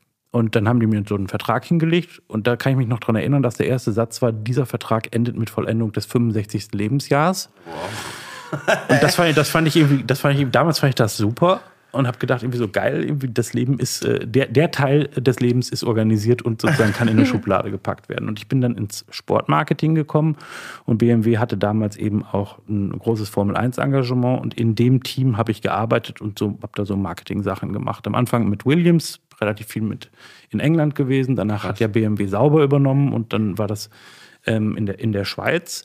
Und für mich war das, das habe ich fünf Jahre gemacht. Das war am Anfang natürlich mega. Ich komme jetzt irgendwie nicht aus so einem Porschen Haushalt, in dem irgendwie Reisen eine Selbstverständlichkeit gewesen wäre. Und ich habe irgendwie dank BMW und dank dieses äh, Berufs einfach wahnsinnig viel von der Welt gesehen und habe irgendwie gedacht, ach wie geil, äh, so auf, an anderen Orten ist ja irgendwie auch noch total super. Und nach fünf Jahren war es aber lästig, weil irgendwie für mich war es immer nur Beruf und keine Berufung. Ja, also ich fand es irgendwann langweilig, um ganz ehrlich zu sein. Und ich, das hat sich ja auch alles jedes Jahr wiederholt und hat sich jetzt nicht großartig verändert. Es sind ja immer noch Autos, die im Kreis fahren warum auch immer das wahnsinnig faszinierend ist. Und dann bin ich noch zu Mini gegangen und habe mich bei Mini so ein bisschen um das Thema Nachhaltigkeit gekümmert. Also das war das erste Mal, dass ich überhaupt mit dem Thema in Berührung gekommen bin. Bei Mini ähm, war das sehr stark deswegen verwurzelt, weil die Marke so ein bisschen so war und weil es eben Mini sich ja immer schon weniger als Automarke, als vielmehr als so ein Lifestyle-Produkt begriffen hat. Und als, als ich zu Mini gegangen bin, war das auch schon ein Thema, das sagen wir mal, on Vogue war und Mini hat dann relativ viele Sponsorings mit dem Liveball in Wien und so weiter gemacht. Ähm, und dann hatte ich irgendwie die, die vogelwilde Idee, nochmal was ganz anderes zu machen und hatte ein Angebot, nach China zu gehen. Und bin dann für ein paar Jahre nach China gegangen, für eine ja. Werbeagentur als Geschäftsführer. Und habe erstens gelernt, was Stress ist, weil ich dachte bei BMW immer, ich hätte Stress, so wenn ich mal 43 Stunden in der Woche gearbeitet habe, um Gottes Willen, wie soll das ein Mensch schaffen? Und das habe ich in China dann auf eine ganz andere Art und Weise kennengelernt. Ich habe auch das erste Mal gelernt, was Verantwortung bedeutet. Weil wenn du in einem Großkonzern arbeitest, dann bist du abgesichert, ja, auf ganz vielen Ebenen. Es gibt irgendwie einen Betriebsrat und es gibt eine juristische Abteilung und es gibt was weiß ich. Und alles bettet dich quasi so ein, dass keine Entscheidung von dir eigentlich eine fatale Konsequenz hat. Deswegen sind so große Companies wahrscheinlich auch so erfolgreich. Wenn du aber so ein bisschen so drauf bist, dass du möchtest, dass deine Entscheidungen eine Konsequenz haben, ist das auf Dauer ein ziemlich unkomfortabler Arbeitsplatz. Und das war eigentlich auch der Grund, warum ich dann raus wollte. Und dann habe ich eben all diese Dinge gelernt, also eben auch in einer anderen Kultur klarzukommen, mit ja, wirklich einem völlig anderen Setting und der Verantwortung, dass am Ende des Monats Geld da sein muss, um die Mitarbeiter zu zahlen. Und habe da sehr viel gelernt und vor allen Dingen wahnsinnig viel gelernt, was ich nicht möchte. Und das ist alles kulminiert in sozusagen das Ende des Vertrags. Da bin ich dann hingegangen und habe gesagt, okay, jetzt reisen wir mal zu meiner damaligen Freundin. Waren wir ein halbes Jahr unterwegs in Südostasien, Australien, Neuseeland. Und das hat mich so komplett A entschleunigt und hat diesen Gedanken, ah, ich möchte unbedingt Karriere machen, weil so war ich so ein bisschen geprägt durch meine biografische Situation, also so Nachkriegssituation meiner Eltern. Man will eigentlich immer mehr und immer weiter nach vorne. Und da habe ich gedacht, nee, ich möchte eigentlich so Sachen machen, die ich, die ich geil finde. Und letztendlich hat das jetzt über mehrere Schritte dazu geführt, dass ich dann mir rausgenommen habe, ein Jahr lang mal zu gucken, was ich eigentlich wirklich möchte. Und irgendwie die, die eine Geschichte, die daraus entstanden ist, ist, dass ich ähm, eben damals den Robert bei einem Botschaftsempfang kennengelernt habe ähm, und der mir von seinem Kaffeeladen erzählt hat. Und ich dann die Frage gestellt habe, wie viele Leute kümmern sich denn bei euch um das Produkt und wie viele Leute kümmern sich um die Vermarktung? Und dann war die Antwort also prozentual 90 Prozent kümmern sich um Produkt und 10 Prozent um Vermarktung. Und dann habe ich gesagt, okay, vielleicht kann ich da was beitragen. Und ähm, ich habe gesagt, lass uns mal ein paar Monate miteinander arbeiten. Ihr müsst mich dafür jetzt nicht groß bezahlen, aber wenn das funktioniert, dann möchte ich ganz gerne Teilhaber werden, weil dann lass uns das zusammen nach vorne treiben. Und auf der anderen Seite habe ich mit einem Freund eine, eine, eine Firma gegründet, die mit, mit Pflanzenkohle handelt. So vergessenes Wissen. Ähm, wir, wir handeln mit Pflanzenkohle für Biogasanlagen, um, um Spurenelemente und so weiter überflüssig zu machen. Und daraus ist etwas total Witziges entstanden, weil daraus ist irgendwann, ähm, gab es halt so, so eine, so eine äh, wissenschaftliche Feststellung, dass Pflanzenkohle wahnsinnig viel CO2 sequestriert, das heißt auf Dauer wegpackt. Alles, was in Pflanzenkohle gepackt ist, kann nicht mehr zu CO2 werden und pro Tonne Pflanzenkohle hast du eigentlich ein Äquivalent von 3,6 Tonnen CO2, die nicht mehr in die Luft gehen können. Aha. Und daraus entsteht gerade ein Markt, irgendwie, dass, ähm, dass man CO2-Vermeidung quasi zum Beispiel über NFTs greifbar machen kann und dass du irgendwie, weil das ist wahnsinnig exklusiv, dass du irgendwie die ganze Welt teilhaben lassen kannst an diesem, wir bekämpfen den Klimawandel. Und das, daran arbeite ich gerade nochmal in einer völlig unabhängigen Gruppe mit Leuten aus Universitäten, mit Naturwissenschaftlern, mit so Blockchain-Leuten irgendwie, um ein neues Konstrukt zu erschaffen, in dem jeder daran teilhaben kann. Und das wird, ähm, oh, jetzt das ist ein Spoiler, weil wir erst heute Morgen uns auf einen Markennamen, vereinigen. das wird Below Two heißen. Ähm, nice. Ähm, Exclusive. Glaub, genau, da wird es genau, irgendwann auch irgendwie, also wen es interessiert, dann unter below2.de eine Website geben, in der wir das so ein bisschen erklären. Ähm, weil ich habe für mich erkannt, dass ich schon auch einen Unterschied machen möchte. Und dass vielleicht dazu wichtig ist, irgendwie nicht alles auszurichten auf dieses höher, schneller und so weiter und so fort. Ich habe mittlerweile einen Sohn und ich habe mir vorgenommen, ich habe mehr Zeit für meinen Sohn, als mein Vater für mich hatte. Und das unter einen Hut zu bringen, heißt, dass du irgendwo Abstriche machen kannst. Ich kann nicht 90, 100 Stunden in der Woche arbeiten und habe darauf auch überhaupt keinen Bock mehr. Und insofern waren das für mich alles wichtige Lernprozesse, um zu erkennen, irgendwie, was will ich eigentlich machen. Und in dem Bereich tummel ich mich jetzt. Und deswegen bin ich, auch wenn das zum Beispiel im Kaffee tough ist, jetzt Corona und du wirst halt irgendwie von tausend Dingen betroffen, gehe ich jeden Morgen gerne ins Büro. Ja, weil es einfach ein ganz geiles Thema ist. Und jetzt nicht nur auf der Besser-Menschen-Seite, sondern irgendwie auch, äh, weil es ein geiles Produkt ist, das wir verkaufen können. By ja. the way, ich habe euch was mitgebracht. Oha! Die beste Die Überleitung. eleganteste Überleitung By ever. way, ich habe euch, was, äh, ich hab euch was mitgebracht. Eine Bloody Good Bag. Sieht das schon mal sehr gut aus. Genau, wir haben ja dieses, ähm, also ähm, ich habe das so rum gedacht, Ja. ähm, weil bei uns heißt das ja immer Bloody Good Coffee. Ähm, und äh, wenn wir jetzt so ein Merchandise-Ding machen, dann haben wir gesagt, wir machen einen Bloody Good Bag und da habe ich euch Kaffee reingepackt und ich glaube irgendwie, das ist auch Kaffee, der so heißt, wie ich euch nach meiner Vorrecherche ein bisschen eingeschätzt habe. Und da habe ich nämlich einmal äh, für dich, Curly, den Italo Disco. Mega. Und für dich habe ich den Endless Summer. Und ich glaube, ähm, wenn ihr die, die sind jetzt ja ungemahlen, das sind jetzt Bohnen, wenn ihr sie Bohnen braucht, dann äh, sagt ihr mir Bescheid, dann schicke ich euch noch was hinterher. Alles gut. Und dann könnt ihr äh, euch mal sozusagen in unser Sortiment reintesten. Mega. Saugut Dank. recherchiert. Sehr geil. Flavor Notes Milk, Chocolate, Ripe Melon, Sugar Cane. Dark Geil. Chocolate Voll Caramel. Sweet Cherry Jam. Digga, das klingt ja wie mein Frühstück. Perfekt. Ey, vielen Dank. Freue mich mega drauf. Danke dir. Ich finde auch das Design geil. Also, das ist ja für mich immer sehr wichtig. Das Ding ist schön und ästhetisch aussehen. Sehr cool. Ja, das war auch für uns wichtig. Also irgendwie, weil diese Specialty-Coffee-Szene kommt aus der Craft-Paper-Welt. Ja, also irgendwie so, also das sah halt alles immer so ein bisschen so aus wie hier Craft-Paper in Regal gepackt und wir haben irgendwann gesagt, das muss ja auch Spaß machen. Und dann haben wir uns mit einer Fotografin zusammengetan und haben gesagt, wir gehen mal auf diese Pastellwelt und wir fangen an, irgendwie die, Bino die Bohne als Person zu begreifen und die macht halt Dinge.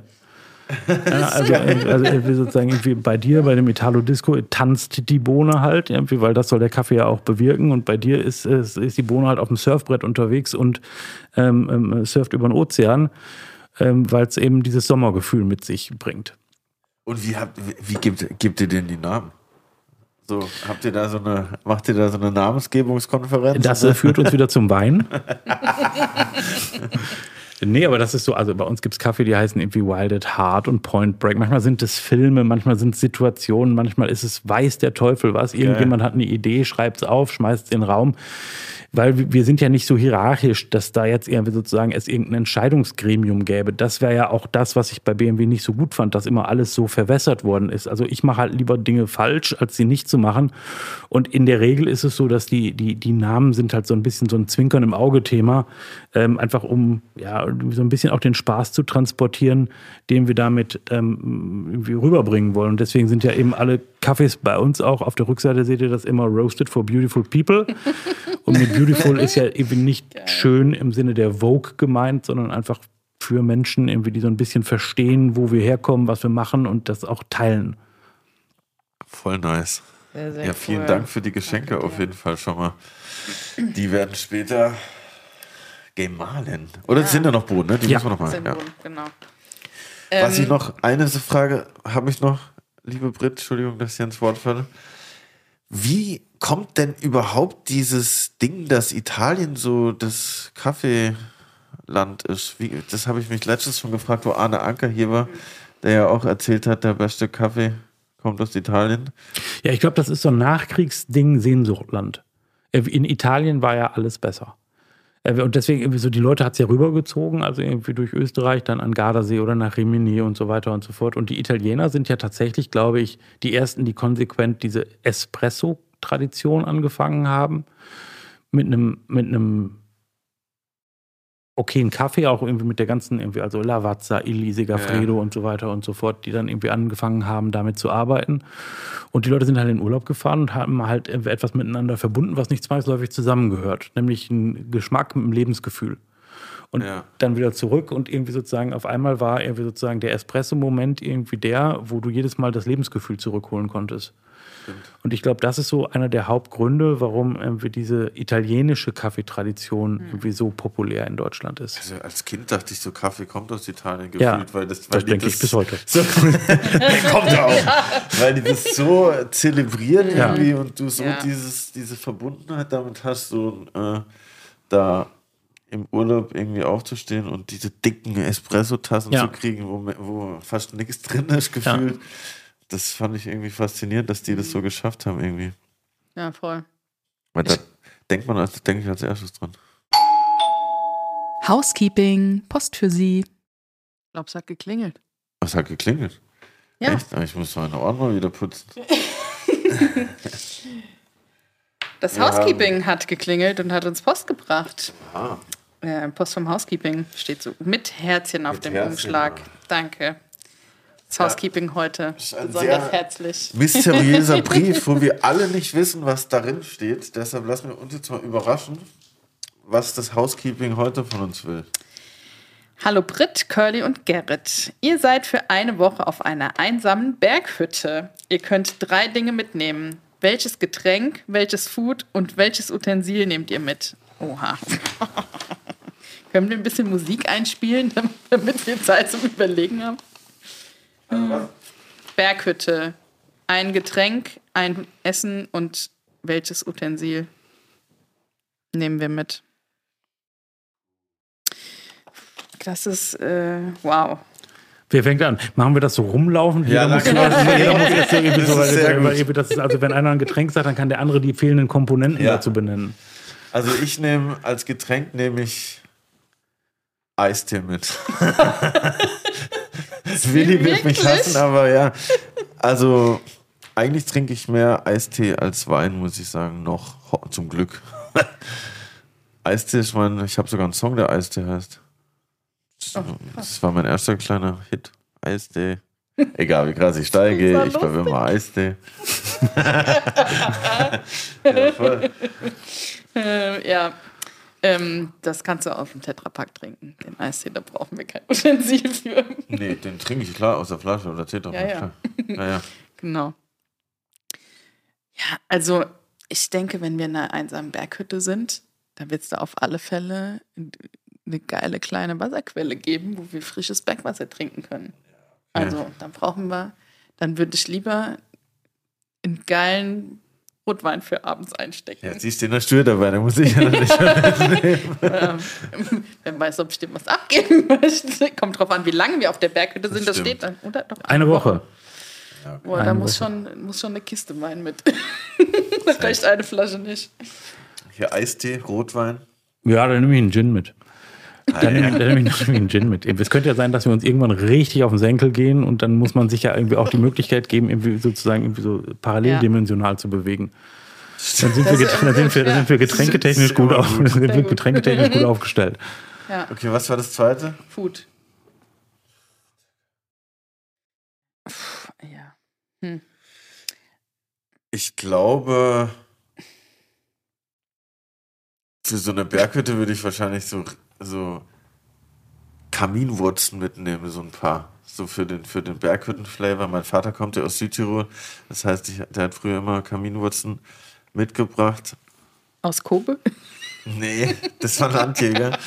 Aber Kaminwurzen, vielleicht finde ich da noch ein bisschen Senf in der Berghütte. Kaminwurzen würde ich einstecken. Ach so, irgendwie, das ist, äh, eigentlich musst du dann noch Estragon-Senf mitnehmen, oder? Das ist doch Ja. so der Klassiker dann. Ja, Ja, ja. den gibt es ja vielleicht in den Ja, Bergen. wahrscheinlich. Wir gehen ein bisschen Estragon sammeln.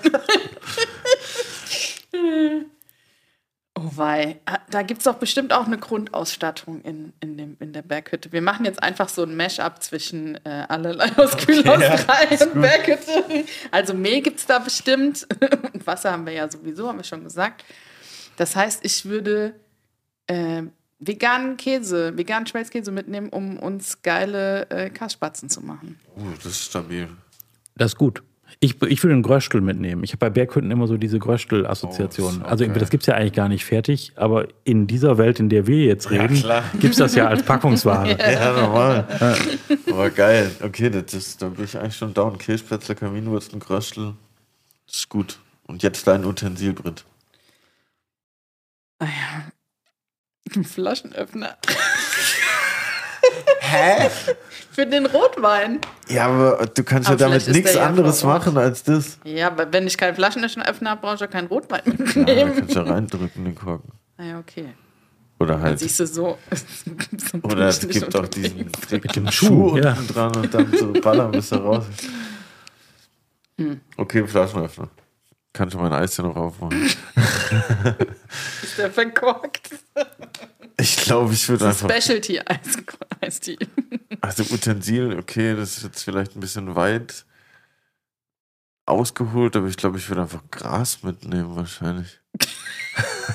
ein bisschen. Falls wir uns auf den Sack gehen. Soll, soll, soll ich dafür dann Golfschläger mitnehmen? Ich würde ich würd, äh, ich würd eine Gitarre mitnehmen. Ich kann kein Instrument spielen, das ärgert mich bis heute. Und jetzt, äh, da, ihr kommt ja nicht von mir Geil. weg und ihr könnt mir ja vielleicht was beibringen. Ja, perfekt. Ja, Dann super. lernen wir uns. Äh, Ich singe, du Gras. bringst Gerrit Gitarre spielen bei. Wir machen ein bisschen Gras in die Kirschbasten. Geil, wann geht's los? Ich würde sagen, es ist Ich habe ja das Auto steht ja hier vorne, ist relativ voll getankt. perfekt. Es ist eigentlich Win-Win-Win. Äh, würd geht's ich sagen. nicht. Danach können wir alle Gitarre spielen Schön. und haben wahrscheinlich Sind ultra gechillt, gechillt und entschleunigt. ein bisschen äh, entschleunigt, ein bisschen detoxed, äh, weil so viel zu essen haben wir nicht dabei. Aber ich glaube, eine Woche würden wir damit schon überleben. Ja. Und als Abschlussfrage, hast du heute Morgen Kaffee getrunken? Ja. Was, wie sieht denn dein Kaffee morgens aus? Ähm, also jetzt neuerdings trinke ich Americano, weil ich ähm, so im, im, im letzten Quartal 2021 so auf einmal so ungut auseinandergegangen bin und dann habe ich mich entschieden, ich mache jetzt, ich versuche mal Intervallfasten und esse nicht mehr vor elf. Krass. Kann aber nicht so ganz. Also ich fange eigentlich morgens mit Tee an. Also meine Freundin macht morgens immer sehr viel Tee, so mehrere Liter, also so, so irgendwie so, die man dann in sich reinkippt. Und dann gehe ich ja ins Büro und dann lasse ich, ähm, ne, mir macht in der Regel jemand, der das viel besser kann, der Mickey, der macht äh, dann morgens einen Americano für mich. Und damit bin ich dann auch hierher gestartet. Geil. Americano ist Ein Espresso, Espresso mit, mit Wasser. Wasser, oder? Genau. Warum heißt der Americano Americano? Zu stark für die Amerikaner. Ich, ja, du- also ich, ich glaube wirklich, dass sie irgendwie so, die haben halt irgendwann da Wasser reingekippt und haben gesagt, irgendwie schmeckt immer noch köstlich, aber ich wüsste nicht, warum die, äh, die Österreicher sagen verlängerter oder so. Irgendwie, Also wir sagen Amerikaner. Eine, in, in Österreich haben so einen richtig keinen Namen für irgendwas. Fiaker oder Schale Gold. Vier, Ka- ja, oder irgendwas verlängerter. Und da gibt es noch, noch irgendwas Geiles. Aber die haben eh immer geile Namen für Essen Ja. und Trinken. Das ist ja, in Österreich ist ja wahnsinnig beeindruckend, dass du auf Kaffeekarten irgendwie weiß ich nicht, 60, 70 unterschiedliche Kaffeespezialitäten, irgendwie je nachdem, ob irgendwie der Mensch, der es zubereitet hat, sich mit der Milch noch einmal links oder rechts rumgedreht hat. Und, ich finde, und das finde ich ist. schon faszinierend, weil wenn mich jemand fragt, irgendwie so, ja, was ist denn da irgendwie so geil und was soll ich denn trinken, dann sage ich immer, ja, es liegt ja immer sehr dran, ähm, äh, was du selber magst. Und was die halt irgendwie auf die Spitze getrieben haben, ist, dass sie einfach gesagt haben, irgendwie so, okay, egal was passiert, wir geben dem einen anderen Namen. Ja, also das ist so, äh, und, nice. und, und das äh, finde ich irgendwie ganz lässig. Die Österreicher haben das so richtig verbunden, auch mit diesem Kuchen-Style und Ja, so. ja. Also dieses Süße Ja. und Kaffee ist schon Ja. so dieses österreichische Ding voll. Aber das hatten wir auch früher, so Kaffeehäuser. Ja, du kommst ja aus Mainz. Gott, Mainz hatte alles. Mainz. Das, das, das, äh, Mainz ist ja das, das, das, ba das Babylon der neuen Welt. Was hat Mainz, welche Erfahrung hast du in Mainz gemacht? Ehrlich gesagt noch gar keine. Ich glaube, ich war in meinem Leben tatsächlich Menschen, noch nie. Ich war nur mal in Wiesbaden. Das hassen ja alle Mainzer. Aber es ist ja so, glaube ich, irgendwie eine vergleichbare Stadt in Größe und äh, Aussehen. Und schon Wiesbaden kam mir toll vor. Da habe ich mich gar nicht getraut, irgendwie noch nach, nach Mainz rüberzufahren. Mainz, das Wien Deutschlands. Einfach. Stimmt, in Wiesbaden gibt es auch ein geiles Café, das Café Maldana. Das ist noch so richtig, da haben, da haben die auch Häubchen auf, glaube ich, die Ja, das ist ja per se irgendwie eine wünschenswerte Eigenschaft, wenn Menschen mehr Häubchen tragen würden. Aber ich frage mich immer, warum das verloren ging. Also, in, Na, in also ich glaube, ich glaube, ja ich glaube, also das ist auch. hier, du hast ja hier schon dieses Preußentum, ne? Irgendwie so, es ist ja alles immer so funktional und Disziplin und Genuss ist ja jetzt nicht gerade groß geschrieben worden in Deutschland in den letzten 100 Jahren. Ist ja alles immer sehr funktional, sehr viel in, in Disziplinkategorien. Und wenn du nach Frankreich gehst und wenn du Leute da fragst, na, wie viel sparst du denn, wenn du essen gehst, Ja, irgendwie ja. sozusagen, würden die sagen, hast du sie noch alle irgendwie, ich, wenn ich essen gehe, will ich halt geil essen gehen. Und auch die Österreicher haben halt einfach eine völlig andere Genusstradition. Ja, also da- das muss halt hier wiederkommen, weil das zwangsläufig irgendwie sozusagen, und es gibt ja immer mehr Menschen, die das auch leben.